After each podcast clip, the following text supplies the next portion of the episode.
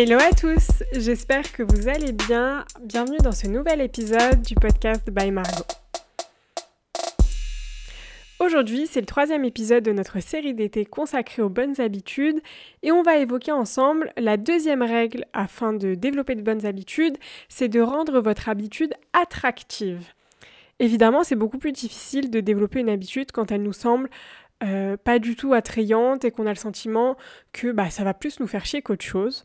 Donc aujourd'hui, on va faire en sorte de rendre vos habitudes euh, attractives pour faire en sorte que vous puissiez les développer et les garder sur le long terme. Le fait de rendre quelque chose attractif, ça nous permet vraiment euh, de développer de la dopamine et de faire en sorte d'envoyer un signal en fait à notre cerveau en lui disant regarde ça c'est hyper cool pour nous, euh, ça va nous faire grave du bien, ça va nous faire plaisir, donc euh, on continue à le faire. Typiquement quand on est sur notre téléphone et que on scrolle nos TikTok, ça nous envoie énormément de dopamine parce que on n'a pas besoin de concentration, on n'a que du plaisir immédiat entre guillemets. Et il y a énormément de jeux qui, euh, qui, joue juste, bah, qui justement sur ce truc-là. Par exemple, euh, vous savez, Candy Crush, j'avais lu quelque chose qui expliquait que le fait de recevoir des récompenses chaque jour quand vous vous connectez alors je ne sais pas sous quelle forme c'était, s'il fallait euh, tourner une petite roue et puis vous, avez, euh, des, vous aviez euh, des cadeaux ou des récompenses. Il me semble que c'était quelque chose comme ça. Et en fait le fait de recevoir une récompense qui est totalement fictive hein, et qui vous aide juste à avancer dans le jeu, ça nous permettait en fait de sécréter de la dopamine et du coup bah forcément on y retournait tous les jours pour pouvoir tourner cette petite roue et obtenir des récompenses et pouvoir avancer dans le jeu et pouvoir rester 4 heures bloqué sur ce jeu-là. Donc ils savent très bien faire. Les réseaux sociaux, c'est les professionnels euh, pour nous envoyer de la dopamine. Et, euh, forcément, bah, il faut faire en sorte de trouver euh, cette attractivité-là et cet attrait-là dans d'autres habitudes qui sont moins problématiques, en tout cas pour nous, que, que de passer 10 heures sur notre téléphone. Ce qu'il faut savoir, c'est que il n'y a pas que le fait de recevoir une récompense qui sécrète de la dopamine, il y a aussi le fait de l'imaginer et d'anticiper cette récompense-là.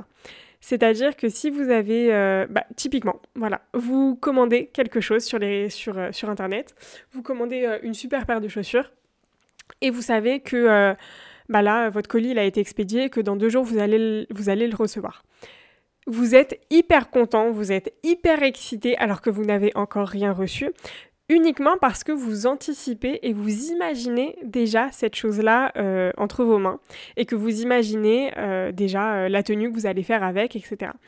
Et en fait, l'anticipation de cette récompense, l'anticipation de ce, du fait de recevoir quelque chose, bah, ça crée autant de dopamine que la récompense en elle-même.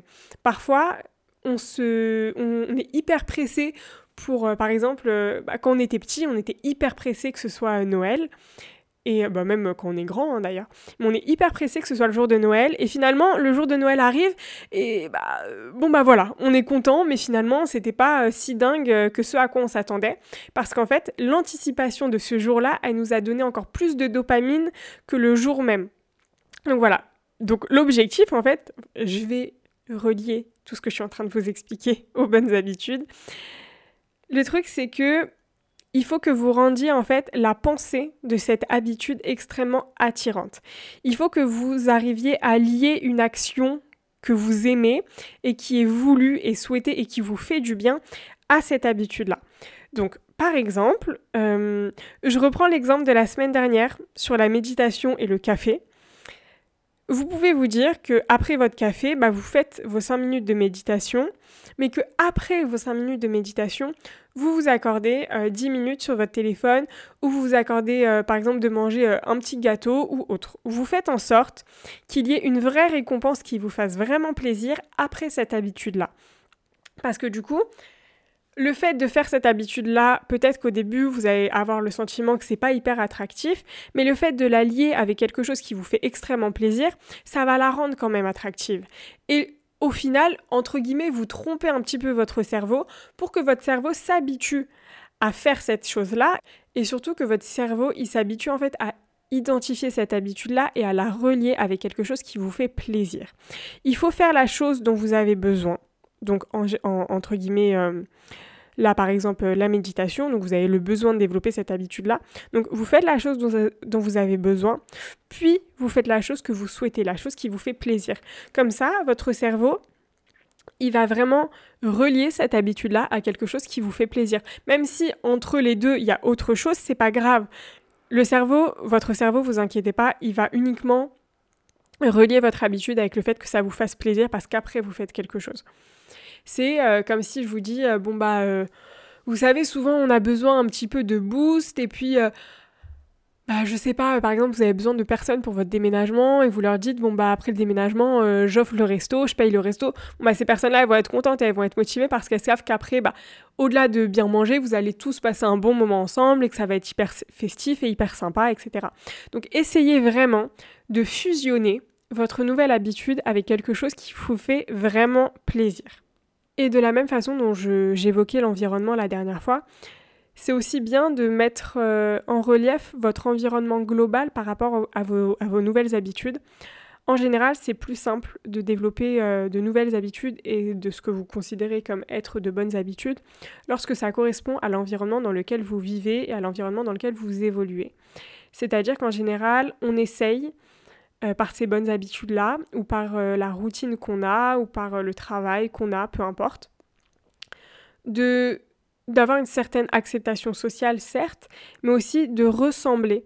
Donc soit de ressembler à ce qui nous est proche, c'est-à-dire euh, notre cercle familial, amical, amoureux, ou soit euh, de ressembler à ce qu'on considère, ce qu'on considère être comme euh, ce qui correspond au plus grand nombre, ou soit de ressembler à ce qu'on considère être comme ceux qui ont réussi.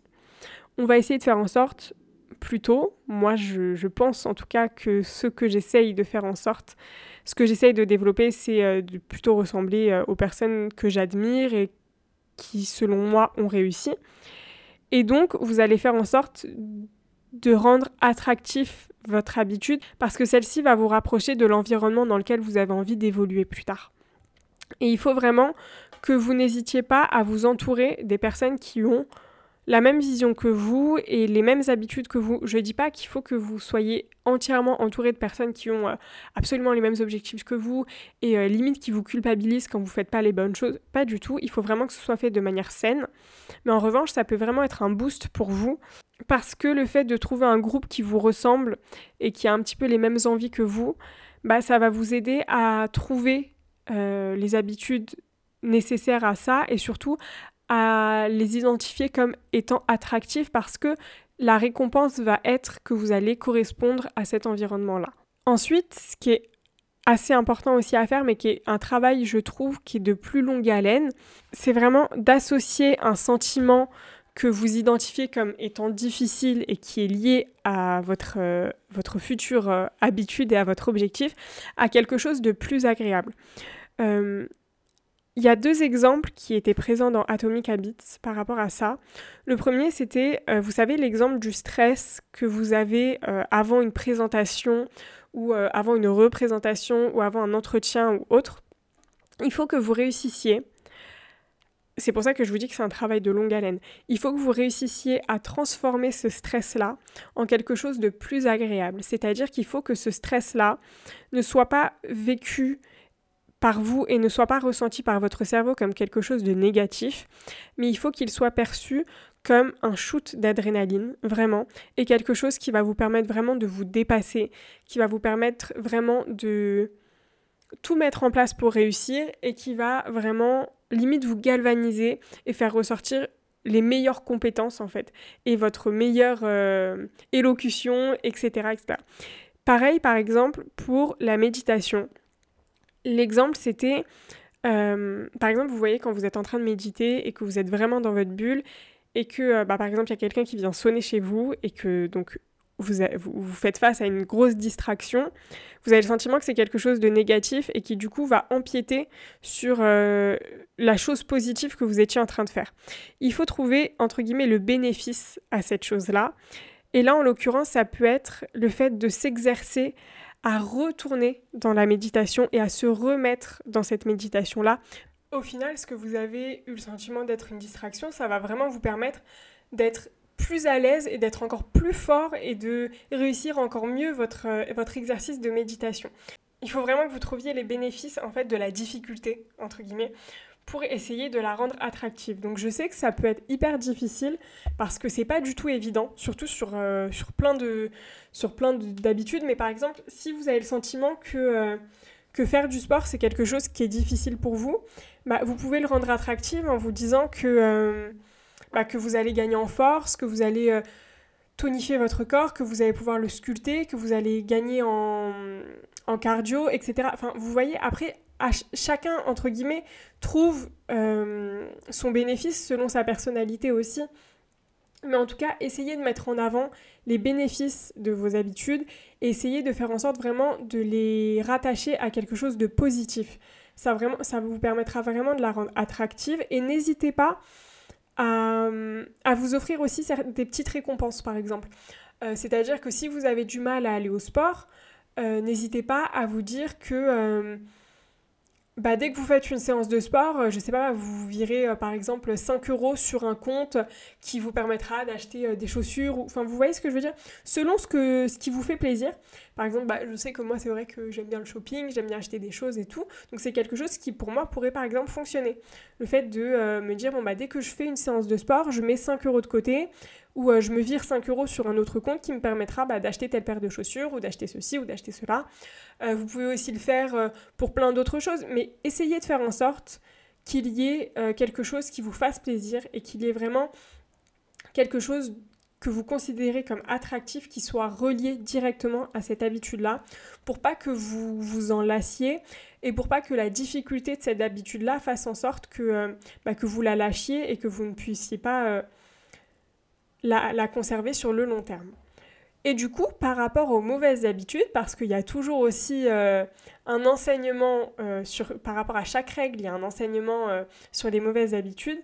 Là, l'objectif, c'est de trouver les bénéfices d'éviter justement les mauvaises habitudes.